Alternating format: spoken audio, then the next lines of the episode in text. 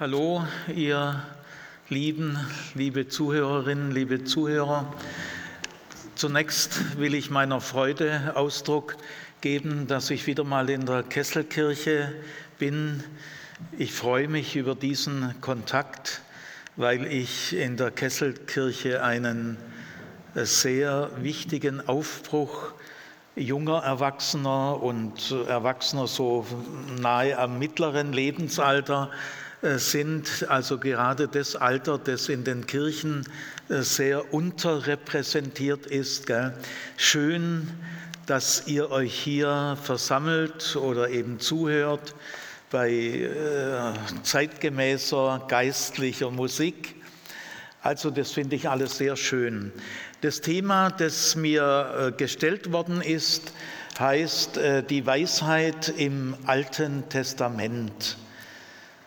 Das Thema Weisheit ist äh, ein sehr wichtiges Thema, weil es geht hier um die Lebenskunst, um die Fähigkeit, einem komplexen Leben gerecht zu werden, äh, so dass das Leben gelingen kann. Das ist die Aufgabe der Weisheit. Weisheit ist viel mehr als die Anhäufung von Wissen.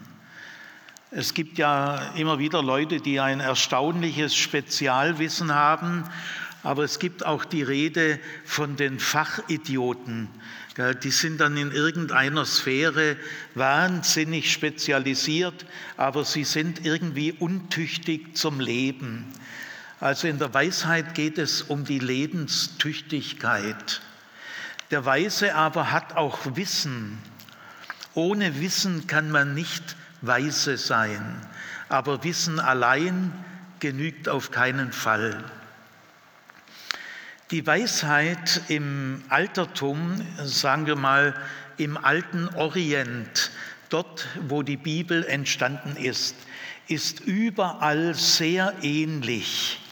Also die israelitische Weisheit hat schon einige Besonderheiten, die aus seinem Gottesglauben resultieren, aber ich sage mal schätzungsweise 90 Prozent dessen, was in den Weisheitsbüchern äh, der Bibel steht, äh, steht auch in ägyptischen Weisheitsbüchern, in mesopotamischen. Also die Weisheit ist international. Äh, in allen Völkern hat man diesen Unterschied erkannt und als sehr wichtig empfunden.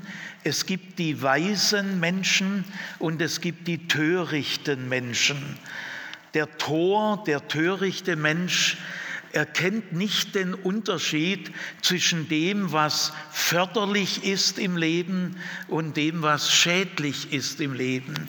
Er stolpert auch ständig über sich selber. Und dieser Unterschied ist für alle Völker sehr wichtig, dass in die Führungspositionen möglichst nur Menschen kommen, die zu dieser Führung auch fähig sind. Je mehr Menschen du Befehle erteilen kannst, heißt es einmal in einem Weisheitsbuch, desto sorgfältiger müssen deine Worte gewählt sein. Also die Weisheit ist international und in der biblischen Weisheit, wo, wo ist sie zu finden? Äh, es geht vor allem um das Buch der Sprüche. Äh, das ist Weisheit, da geht es um die Weisheit, aber zu den Weisheitsbüchern werden auch das Buch Hiob und das Buch Prediger gezählt. Aber es gibt auch in anderen Teilen des Alten Testaments weisheitliche Texte. Zum Beispiel gibt es eine ganze Reihe von Psalmen, die Weisheitspsalmen sind. Äh, das sind vor allem der Psalm 1, aber dann auch der Psalm 37. Wir werden ihn nachher äh, so in dem ersten Drittel, es ist ein sehr langer Psalm, das erste Drittel äh, wird nachher mal jemand vorlesen. Dann auch der Psalm 49, der Psalm 73, der Psalm 91, der Psalm 112 und der Psalm 127. Das sind also äh, weisheitliche Texte. Aber auch äh, Josef, die Figur des Josef, Josef und seine Brüder, ist ein Prototyp des weisen Mannes. Auch Daniel ist weisheitlich gekennzeichnet, auch das Buch Esther, da geht es auch um Weisheit. Und es gibt auch in den prophetischen Büchern immer wieder auch weisheitliche Passagen. Also diese Weisheit, über die selten gepredigt wird, äh, in allen Kirchen. Überlegt mal, wann habt ihr das letzte Mal eine Predigt gehört über einen Bibeltext aus dem Buch der Sprüche? Auch der Perikopenplan in der evangelischen und katholischen Kirche geht am Buch der Sprüche weitgehend vorbei. Und wann habt ihr in einem christlichen Hauskreis das letzte Mal das Buch der Sprüche behandelt? Gell? Also das ist eher an den Rand gedrängt. Nämlich die Weisheit im Alten Testament ist relativ weltlich. Es kommt Gott zwar vor, aber nicht sehr betont. In einer gewissen Hinsicht schon, aber trotz allem, der Bezug zu Gott ist in den Weisheitstexten eher etwas lockerer. Vor allem äh, wird überhaupt nichts darüber gesagt, wie Gott in der Geschichte an seinem Volk Israel gehandelt hat. Das wird völlig ausgeblendet. Also das Einzigartige an Israel, dass es doch von Gott aus Ägypten befreit worden ist, aus der Knechtschaft, dann in, in der Wüste geführt wurde, dann die Landnahme und dann der Bundesschluss und die Bundesverpflichtungen für das auserwählte Volk Israel spielt keine Rolle. Äh, wenn Gott äh, genannt wird, dann mehr allgemein, nämlich äh, die Weisheit im ganzen alten Orient, auch die in Israel, die geht davon aus, dass es im Leben bestimmte Strukturen gibt, äh, Zusammenhänge, die man erkennen kann. Und wenn man sie erkennt, hilft es beim Leben. Wir werden lebenstüchtiger. Und in Israel ganz klar, Gott ist der Schöpfer äh, der Lebenswirklichkeit und Gott hat in diese Lebenswirklichkeit bestimmte Zusammenhänge, Ordnungsstrukturen hineingepflanzt und die gilt es zu erkennen. Und das kann man mit gesundem Menschenverstand. Man braucht nicht mehr als gesunder Menschenverstand. Also die Weisheit äh, zumindest die ältere Weisheit, es ändert sich dann ein bisschen, äh, baut sehr auf auf den allgemeinen Menschenverstand. Äh, Offenbarung spielt da so gut wie gar keine Rolle. Erst nach dem babylonischen Exil, so 480 bis 430, äh, Entschuldigung, 580 bis 530, da war die babylonische Gefangenschaft, da ändert sich einiges. Nach dieser Leiterfahrung äh, wird Gott äh, zentraler in der Weisheit. Aber ich fange erstmal bei der älteren Weisheit an. Die war so 500 Jahre lang der Grundstock in Israel. Also es geht auch gar nicht um irgendwie besondere Worte Gottes, sondern es geht, sagen wir mal, um die Gottesfurcht. Das schon, aber es wird nie ein spezielles Gebot von Gott besprochen, gell? sondern es geht eben allgemein äh, um Gottesfurcht. Jetzt in der älteren Weisheit, was wird da vor allem betont? Ja, es wird äh, zunächst einmal betont, dass es sehr wichtig ist, dass der Mensch sich selber beherrscht. Der weise Mensch hat sich selber unter Kontrolle, äh, vor allem auch sprachlich. Äh, in dem Buch der Sprüche kommen so viele wichtige Aussagen über die Macht der Sprache wie nirgendwo sonst in der Bibel. Denn in der Weisheit hat man erkannt, die Zunge des Menschen, äh, die kann gefährlicher sein äh, wie jede giftige Schlange. Du kannst also mit dem falschen Wort an der falschen Stelle und an der falschen Zeit wahnsinnig Unheil anrichten. Ich vergesse nie, dass mal ein Mann zu mir gesagt hat, es war ganz feindlich gemeint, aber so raffiniert gut, dass es mich tief verletzt hat. Heute kann ich da lässig drüber reden, aber es hat Jahre gedauert. Er hat bei mir so schnippisch, spöttisch gesagt, ja weißt Sigi, du musst ja selber mit dir klarkommen. Weißt Sigi, sozusagen, bei dir ist ziemlich Hopfen um Hals verloren, aber es juckt mir eigentlich nicht, du musst ja selber mit dir klarkommen. Oder ich sage mal äh, einen anderen Spruch, der wirklich äh, gefallen ist.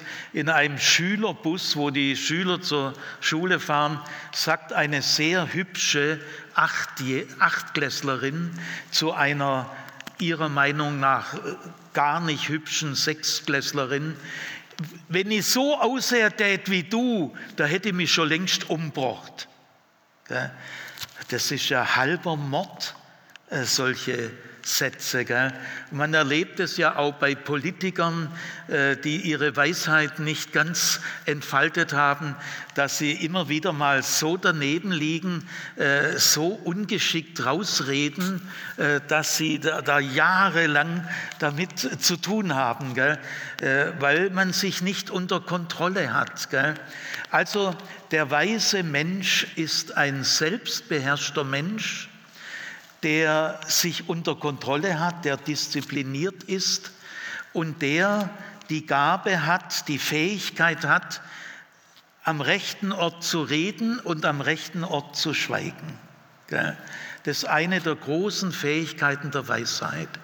Ich, mir fallen zwei Dinge ein, wo, wo es mich vielleicht mal berührt hat. Die will ich einfach sagen. Ich hatte mal in einer vierten Klasse Grundschule eine Stunde vertreten, weil die Lehrerin erkrankt war. Und dann bin ich also in diese fremde Klasse gegangen, habe eine Religionsstunde gehalten. Und als die Stunde zu Ende war, äh, in der Tür, ich wollte gerade gehen, äh, die ganze Klasse ist schon gegangen, äh, wartete so eine Viertklässlerin auf mich und sagte mir so im Flüsterton, äh, so als ob es ihr jetzt ganz wichtig ist, sagte sie zu mir, du Herr Lehrer, glaubst du wirklich an Gott? Und dann habe ich gespürt, das ist jetzt eine Sternstunde. Äh, ich, hoffentlich kann ich dieser Viertklässlerin, das war vielleicht vor 30 Jahren, aber ich kann sie nie wieder vergessen. Gell? Äh, also du, Herr Lehrer, glaubst die wollte es jetzt wirklich wissen? Gell? Alle sind gegangen, unter vier Augen wollte sie mich jetzt mal, dass ich Farbe bekenne. Gell? Dann habe ich innerlich ein Stoßgebet nach oben geschickt. Gell? Und dann habe ich ihr gesagt, ja, weißt du, ich glaube wirklich an Gott. Und je älter ich werde, desto mehr. Da guckt sie mich mit ihren großen Augen an und geht wortlos in den Flur. Ich glaube, ich hoffe und glaube, dass sie das nie wieder vergessen wird. Also ich will damit, ich will, ob das jetzt äh, ganz optimal war oder nicht, habe ich keine Ahnung. Aber das war so ein Augenblick. Oder ich habe mal in einem Vortrag von einem sehr weisen Menschen über die Trauerarbeit, dass der Mensch trauert, hat er gesagt, Trauern geht nur weg durch Trauern. Den Satz kann ich nie wieder vergessen. Ich glaube, dass er hundertprozentig stimmt. Trauern geht nur weg durch Trauern. Ja, oder wenn der Gorbatschow sagt, wer zu spät kommt, den bestraft das Leben. In der Weisheit geht es nicht um Gerichtsverfahren, äh, sondern es geht um Alltagsdinge, die man gerichtlich, rechtlich gar nicht alle erfassen kann. Du kannst ja nicht das ganze Leben äh, rechtlich äh, verorten. Es geht um die Alltagsdinge. Wenn du gegen die Lebensweisheit zuwiderhandelst, dann wirst du in vielfacher Hinsicht scheitern. Da muss kein Gericht tätig werden. Ja. Gut, also ich will mal äh, an dieser Stelle, weil diese Weisheit so unterschätzt wird, gell, äh, wo spielt es heute für euch eine Rolle? Aus äh, dem Umstand, dass die Weisheit Israels gar nicht näher bezogen ist auf die israelitische Heilsgeschichte, die ja die Einzigartigkeit Israels ausmacht. Nein, das wird ausgeblendet. Wir bleiben beim ganz normalen, weltlichen, menschlichen, gesunden Menschenverstand, die jeder andere auch hat. Äh, und das wird in der Bibel durchaus wichtig genommen. Gell? Äh, daraus folge ich, äh, auch wir Christen, wenn wir gläubig sind, bekehrt sind, wenn wir ganz in einer christlichen Gemeinschaft beheimatet sind, wunderbar, das ist gut so. Gell? Äh, aber ihr könnt von einem weltlichen Pädagogen, einem Pädagogikdozenten oder einem Psychologiedozenten wahnsinnig viel lernen in der Lebensweisheit. Da kommt es gar nicht auf den Glauben an. Ihr seid genauso Staatsbürger wie andere auch und Verkehrsteilnehmer wie andere auch. Und die lernpsychologischen äh, Zusammenhänge gelten für euch genauso wie, für jeden Menschen. Also ich war mal selber in einer Therapie. Durch die Erblindung habe ich äh, ein halbes Jahr sehr schwer mit Depressionen zu kämpfen gehabt. Gott sei Dank, sage ich mal, hat äh, mir der liebe Gott da rausgeholfen. Aber auch der Therapeut. Ich war bei einem Psychiater, der glücklicherweise gar nicht weit weg von mir gewohnt hat. Und bei dem war ich ein halbes Jahr. Dann ist er in Ruhestand gegangen. Ich habe gesagt, ja, ich mache das trotzdem bei Ihnen. Ein halbes Jahr ist auch viel wert.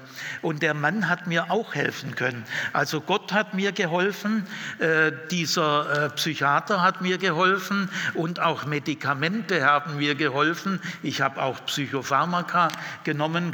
Und jetzt dieser äh, Therapeut, den ich enorm schätze. Ich habe äh, sehr offen mit ihm geredet, dass ich Theologe bin, äh, meine Gottesbeziehung oder mein Gebet. Er hat darauf nie, äh, ist nie näher eingegangen. Ich weiß bis heute nicht, ob dieser Therapeut ein religiöser Mensch war oder nicht. Ist auch völlig egal. Ein wiedergeborener Therapeut muss deswegen kein besserer Therapeut sein. Und ein gläubiger Präsident oder ein gläubiger Oberbürgermeister kann ein sehr schlechter Oberbürgermeister sein, weil die Fähigkeiten, die man da braucht, die kriegt man nicht automatisch durch den Glauben. Ein gläubiger Christ hat in der Regel genauso Vorurteile wie ein Atheist. Gell? Äh, wir alle, ich bin auch nicht äh, anders wie ihr, gell? ich bin nicht besser als ihr und ihr seid nicht besser als ich. Wir stecken voller Vorurteile. Gell? Also, was gehört noch zu dieser Weisheit? Zu dieser Weisheit gehört, dass man Vorgesetzte oder im Extremfall den König nicht unnötigerweise vergrätzt äh, da machst du dir das Leben schwer. Du musst dich da schon klug einfügen in die Institutionen. Ich vergesse nie, dass eine Studentin mal in der mündlichen Prüfung in, in Schulrecht, äh, da saßen also zwei Vertreter des Oberschulamts da, hat doch diese rebellische Studentin, die auch sonst oft eine Situation völlig falsch eingestuft hat, meckert die äh, über das deutsche Schulsystem, dass die Grundschule die Kinder kaputt macht, also auch übertrieben scharf, pauschal. Ich habe dann anschließend mit Ach und Krach äh, äh hingekriegt, dass die noch eine Vier eine 4 kriegt. Gell? Und ich bin anschließend hin und habe gesagt, also gute Verena, sie hieß nicht Verena, äh, das, also äh, äh, das ist doch einfach dumm. Gell? Äh, äh, das ist der falsche Ort. Da reagieren die natürlich, die, die haben zwölf Prüfungen hintereinander, immer 15 Minuten, da kommt der nächste und jetzt bringst du da ein Rie. Das ist einfach töricht. Sie, sie konnte sich nicht situationsgemäß verhalten. Also äh, pass dich ein. Das meint nicht äh, feige alles. Nein, das ist eine Klugheit. Äh, äh spring, bring keine Krise unnötigerweise hervor. Und wenn du in einer Krise bist, versuche sie zu meistern. Fang selber keinen Streit an. Sinne nicht auf Böses wenn du einen anderen Menschen helfen kannst, helfe. Äh, helfe einem anderen mit, dass er seine Lebensziele erreichen kann, um seiner selbst willen. Das steht alles im Buch der Sprüche. Ich tue das nur mit modernen Worten ausdrücken. Gell? Sei hilfsbereit. Äh, sei großzügig, wenn du siehst, dass der andere irgendwelche Fehler macht. Äh, rechne sie ihm nicht äh, kleinlich vor. Geh großzügig drüber weg. Dann auch zum Beispiel steht drin, heirate nicht zu früh. Also ganz praktische Ratschläge. Oder es heißt sogar einmal, es geht sogar in Richtung Feindesliebe, äh, äh, hungert dein Feind, dann speise ihn mit Brot. Das ist Sprüche 25. Dürstet ihn, dann gib ihm Wasser und auf diese Weise wirst du feurige Kohlen auf seinem Haupt sammeln und Jahwe wird es dir vergelten. Also äh, die Nächstenliebe wird sehr stark betont, die Hilfsbereitschaft, das Wohltun, die Großzügigkeit, bis in die Nähe der Feindesliebe. Und äh, sei kein Egomane, äh sei kein Großschwätzer. Gell, diese großkotzigen, Angebertypen oder die, die sich rücksichtslos durchsetzen. Mag sein, dass die eine Zeit lang dann erfolgreich sind, aber lass dich nicht blenden. Mache es nicht so. Gell? Äh, sei kein Rücksichtsloser. Das nennt man die Frevler. Frevler ist ein Fachbegriff, das sind die Frechen. Die Frevler sind frech. Sie verachten Gottes menschenfreundliche Regeln und sie gehen bis zur Gewalt und sie setzen auf ihre eigenen Vorteile auch mit einer knallharten Rücksichtslosigkeit. Es wird schon gesehen, dass die mal äh, zeitlang Erfolg haben, aber der wird nicht auf Dauer sein. Die grundlegende Überzeugung der Weisheit ist, es gibt im Leben Ordnungsstrukturen, die hat Gott in das Leben gesetzt. Allgemeingültige Zusammenhänge, erkenne sie und lass dich von ihnen tragen. Äh, tritt, äh, stolper nicht, äh, handle nicht zuwider, ja, sei höflich, sei hilfsbereit, sei bescheiden. Äh, auch im Handel äh, setze nicht auf Lügen und auf Betrug, Sei in der Liebe ehrlich, heißt es in den Sprüchen. Erkaufe dir dein Glück in der Liebe, nicht dadurch, dass du jemand ausbotest und austrickst. Da liegt kein Segen drauf. Also ich muss sagen, äh, diese Weisheit, von der kann man bis heute äh, international sehr viel lernen. Die Führungskräfte, ich habe mir mal Unterlagen kommen lassen von den Porsche-Werken, wie sie ihre Führungskräfte aussuchen.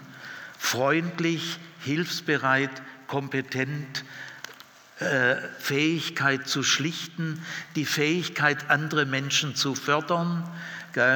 Ich habe das bei den Diplomarbeiten oder den Doktoranden, die ich hatte, äh, gemerkt, ich, die, ich muss meine Zeit auch Ihnen zur Verfügung stellen. Das ist ein Liebesdienst, dass die eine sehr gute Doktorarbeit schreiben. Gell?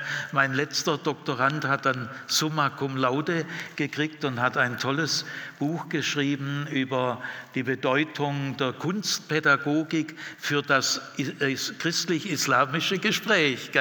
Also fördert, fördert die Nachwuchstalente, fördert die Menschen um dich herum.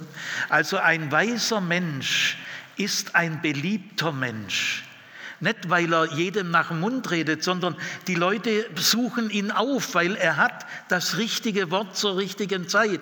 Er kann raten, er kann mahnen, er kann empfehlen. Wie mir mal ein äh, führender Mann gesagt hat, Kritik ist für mich kostenlose Beratung. Sehr gut, wenn die Kritik kompetent ist. Äh, nimm Kritik an. Gell, das heißt mal in den Sprüchen, wer die Zurechtweisung, modern gesagt die Kritik, wer die Zurechtweisung gerne annimmt, der wird klug. Wer sie ablehnt, bleibt dumm. Ich habe zum Beispiel auch in 20 Jahren PH-Erfahrung äh, folgende Erfahrung gemacht, dass in den Praxisgruppen, das waren immer ungefähr acht Studierende, es immer wieder mal ein oder zwei äh, Studierende gab, nicht jedes Semester, aber in der Mehrzahl der Semester gab es ein oder zwei Leute, die auffallend scharf ihre anderen Studenten, die draußen eine Stunde gehalten haben, also vorne hat irgendein Student eine Schulstunde gehalten und hinten haben wir acht anderen mit mir gesessen und dann hat man darüber gesprochen. Und ich habe 20 Jahre lang die Erfahrung gemacht, wer seine eigenen Mitstudierenden übermäßig scharf angreift, gar nicht merkt, dass er sie jetzt verletzt. Die sind ja auch empfindlich, wenn sie da eine Stunde vorne vor uns allen da äh, was gemacht haben. Das ist ja auch anstrengend, gell?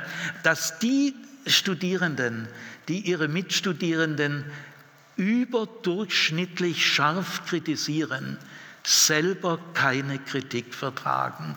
Wenn Sie dann dran waren und jemand hat Sie selber halb so stark kritisiert, wie Sie es gemacht haben, sind Sie gleich ausgeflippt. Gell? Also das sind keine Führungskräfte. Gell? Ja, also äh, es geht hier um die Fähigkeiten, die Tugenden, sei freundlich, sei höflich, sei hilfsbereit, setze nicht auf das Böse, fange selber keinen Streit an, äh, wenn man es vermeiden kann. Gell? Hilf anderen. Gut. Nach dem babylonischen Exil hat Israel viel Leiterfahrung gemacht. Da ändert sich ein bisschen was. Das nennt man dann die neuere Weisheit. Nämlich jetzt wird doch Gott stärker ins Spiel gebracht. Äh, äh, Gott äh, muss die Weisheit uns auch schenken. Wir können die nicht so ohne weiteres nur durch den gesunden Menschenverstand. Da kommt also ein neuer Faktor, die die Furcht Gottes ist die Grundlage der Weisheit. Das erst nach dem Exil. Vorher hat man so nicht geredet. Was ist mit Furcht Gottes gemeint? Nicht, dass man Angst hat vor Gott. Gar nicht. Sondern äh, Gottesfurcht meint, geh mit Gott nicht taktisch um. Gell? Äh, äh, schmeichle Gott nicht oder überlegt ihr nicht, wie muss ich mich Gott gegenüber benehmen, dass ich möglichst viel erreichen kann. Ja, das sind alles so taktische Spielereien. Verzichte von vornherein darauf. Gott kennt dich ja sowieso ganz genau. Also Gottesfurcht heißt, weg mit allen taktischen Spielereien. Das ist Schülerniveau. Das kannst du ja nicht Gott gegen. Bei einem Lehrer, den kannst du vielleicht äh, so behandeln, aber doch nicht Gott. Gell? Gut, und jetzt aber kommt die große Krise der Weisheit. Also ich will mal festhalten, äh, fast alles in der Weisheit, in dem Buch der Sprüche, ist klug bis heute, eignet sich für die Auswahl von Führungskräften, von verantwortlichen Stellen, wo du mit anderen Menschen viel zu tun hast, dass du die anderen Menschen äh, förderst, dass ein gutes Betriebsklima geschaffen wird und häng nicht stolz und hochmütig deine Talente raus, sei kein Angeber, gell, sondern förder lieber die anderen. Ja, also das ist gültig bis heute. Aber in dieser Weisheit war ein schwerer Fehler mit integriert. Und diesen, um diesen Fehler geht es jetzt zum Schluss. Äh, jetzt äh, lies mal bitte äh, diejenige, die sich bereit erklärt hat, Psalm 37 mal vor. Es gibt in der Zeit nach dem babylonischen Exil, gibt es Texte, Dein Mikrofon hängt fest. Ah ja, äh, aber es ist noch nicht 40. Gell? Ja, ja. Wie, viel, wie viele Minuten habe ich noch? Ah ja, super, ah, das Land genau. Ja, also es, äh, ich will nur, dass ihr es einordnen könnt. Die, äh, die frühe Weisheit geht so grob von 1000 bis 500, so in der Königszeit. Dann durch das babylonische Exil kommt dann die neuere Weisheit, wo die Gottesfurcht grundlegend wird. Also da äh, sagt man nicht mehr, der gesunde Menschenverstand erreicht, du hast in dir die Fähigkeit, dem Leben, äh, das Leben zu meistern.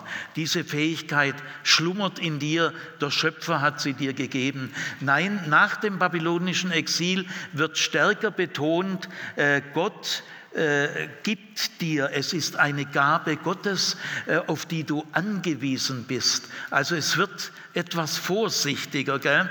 aber ein Punkt bleibt gleich.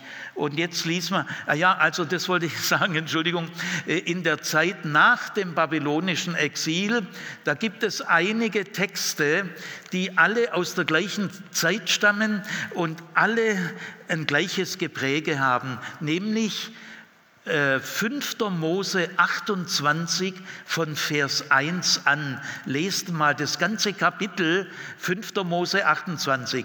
Das ist früh nachexilisch. Dann aber auch Levitikus, dritter Buch Mose, äh, Kapitel 26 von Vers 3 an und Vers 14 an. Also 5. Mose 28, Vers 1, das ganze Kapitel, 3. Mose 26, 3 und 14 und die nächsten Verse und Psalm 37. Diese Texte haben alle genau die gleiche Botschaft und stammen alle ziemlich aus der gleichen Zeit. Und dadurch wird die Sache jetzt kritisch. Bitte. Reg dich nicht auf über die Verbrecher, entrüste dich nicht über die Übeltäter. Denn wie das Gras verdorren sie bald und verwelken wie das grüne Kraut. Vertrau auf den Herrn und tue Gutes. Wohne im Land und bleib ihm treu. Hab deine Freude an dem Herrn. Er wird dir jeden Herzenswunsch erfüllen. Lass den Herrn deinen Weg bestimmen. Vertrau auf ihn er wird es schon machen. Er bringt deine Gerechtigkeit zum Leuchten und deine Rechtschaffenheit zum Strahlen wie die helle Mittagssonne. Warte ruhig, was der Herr tut. Sei gespannt, was er unternimmt. Reg dich nicht auf, wenn jemand Erfolg hat, auch wenn er dazu List und Tücke gebraucht. Vergiss den Zorn, hör auf, dich zu ärgern. Reg dich nicht auf, sonst tust du Unrecht.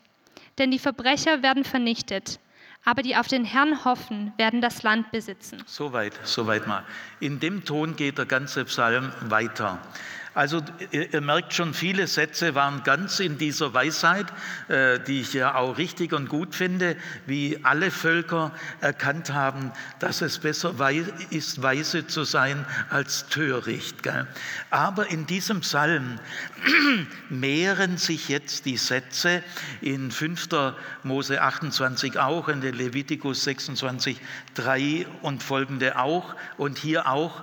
Äh, Gott wird dir deine Gerechtigkeit vergelten, zum Leuchten bringen, zum Strahlen bringen. Und äh, die Ungerechten, die Frevler, die werden, äh, Gott wird sie vernichten, äh, sie werden keinen Erfolg haben. Gell? Dieser Ton wird jetzt immer stärker.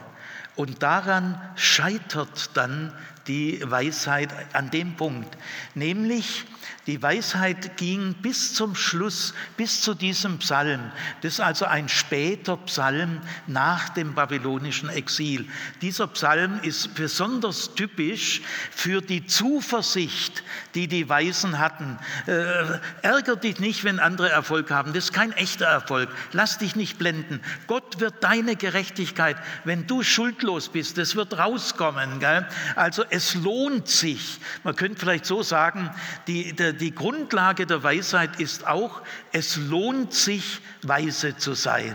Ja, einerseits ja, aber macht es nicht zu einer Ideologie, macht daraus nicht ein geschlossenes System. Denn äh, die Grundüberzeugung der gesamten Weisheit ist, dass schlechte, gute Taten gute Wirkungen haben und schlechte Taten schlechte Wirkungen. Und äh, das stimmt, es, es, ist nicht einfach falsch. Zum Beispiel sagt auch Paulus noch, äh, der Theologe der Rechtfertigung vom Römerbrief, gell? Paulus sagt in Galater 6, irret euch nicht, Gott lässt sich nicht spotten. Was der Mensch sät, das wird er ernten. Ja, das stimmt.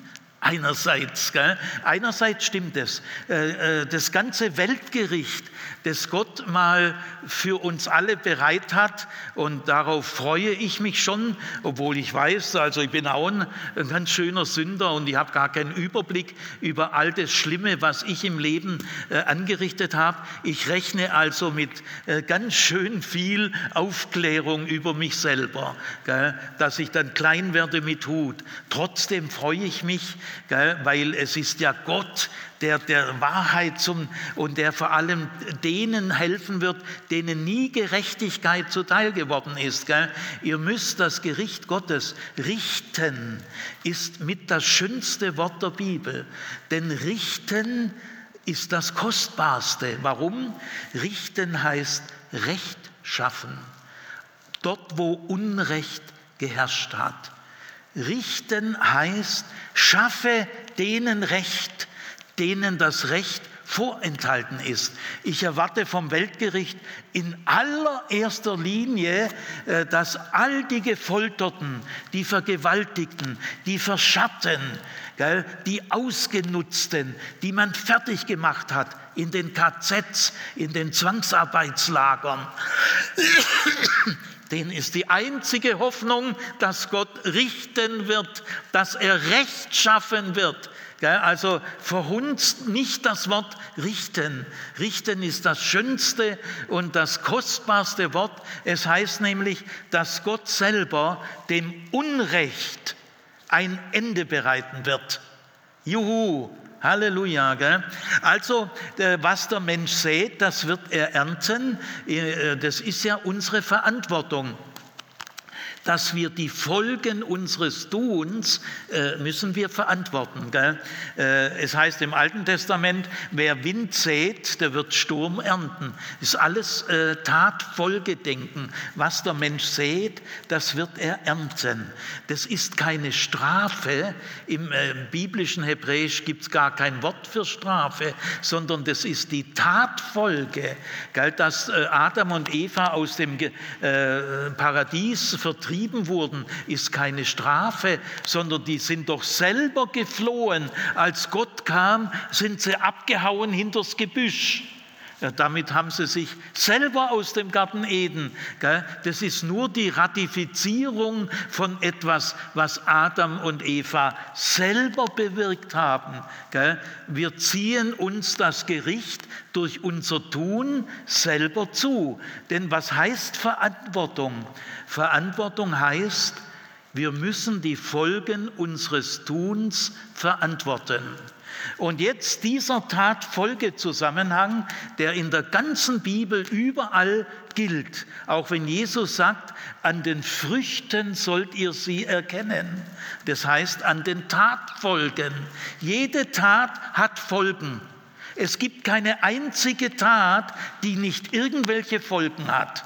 Und diese Folgen nach biblischem Denken gehören zu der Tat hinzu.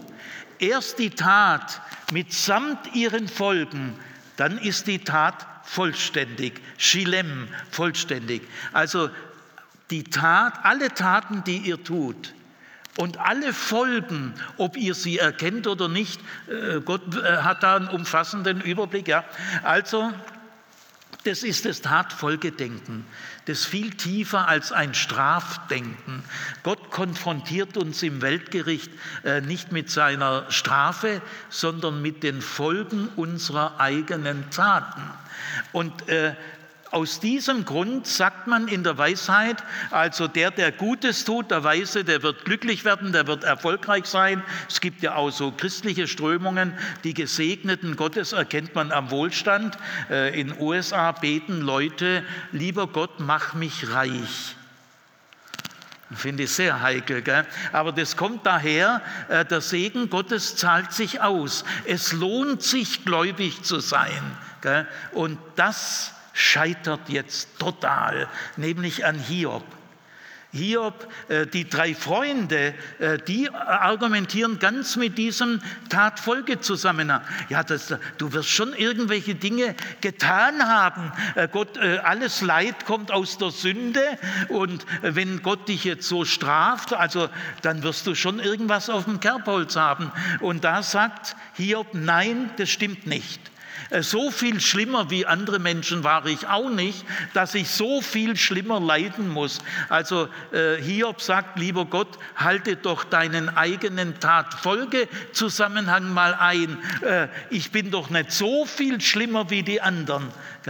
Also Hiob ist derjenige, der die bisherige Sicht des Tatfolgezusammenhangs ablehnt. Und Gott gibt ihm Recht. Und jetzt zum Schluss will ich äh, Folgendes sagen.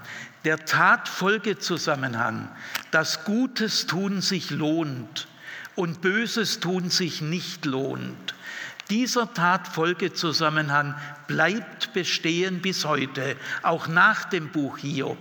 Aber das Buch Hiob klärt etwas Wichtiges auf, nämlich man darf den Tatfolgezusammenhang nicht falsch verstehen.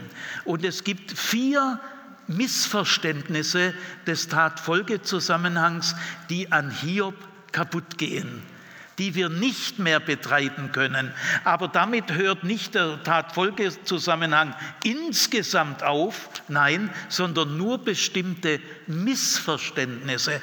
Nämlich erstens, das erste Missverständnis ist, dass man mit dem Tatfolgezusammenhang alles erklären kann. Nein, äh, der Tatfolgezusammenhang ist nicht eine Gesamterklärung des ganzen Lebens, äh, sondern das ist nur eine Teilerklärung. Du kannst auch Gottes Handeln nicht einfach aus dem Tatfolgezusammenhang, als ob Gott immer nur reagiert auf dich. Nein, wenn er Abraham beruft, dann macht er das aus freier Liebe. Das ist kein Tatfolgedenken. Gell? Also das Erste, was durch hier klar wird, das Tatfolgedenken ist keine Gesamterklärung fürs ganze Leben. Das Zweite, du darfst das Tatfolgedenken ja nicht nach rückwärts anwenden. Du kannst es nur nach vorne in die Zukunft anwenden. Jeder von euch und ich, wir müssen uns fragen, wenn wir irgendwas tun, was wird das wahrscheinlich für Folgen haben? Also das schärft unsere Verantwortung, wenn wir die Folgen, die voraussichtlichen Folgen, soweit wir es sagen können, davor müssen wir uns verantworten. Verantwortung heißt, Du musst die Folgen deines Tuns verantworten. Aber was in dieser Weisheit und was die äh, Freunde von Hiob gemacht haben. Sie haben aus dem jetzigen Leid von Hiob zurückgefolgert in die Vergangenheit. Was hat der wohl früher gemacht, dass er heute so leidet? Das ist absolut verboten. Der Tatfolgezusammenhang geht nur nach vorne in die Zukunft, um unser äh, Gewissen zu schärfen. Aber äh, wir machen fürchterliche Fehlurteile, äh, wenn wir den Tatfolgezusammenhang in die Vergangenheit zurück. Das, das ist, geht nicht.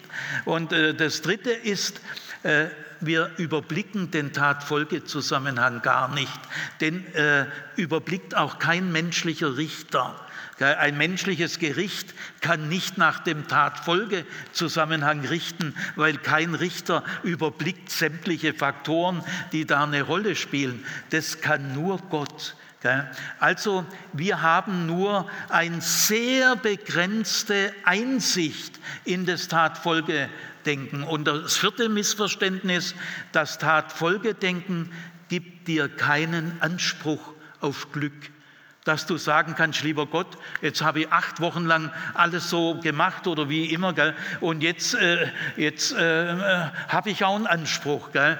Der Tatfolgezusammenhang, aus dem kannst du niemals einen Anspruch auf Gott ableiten.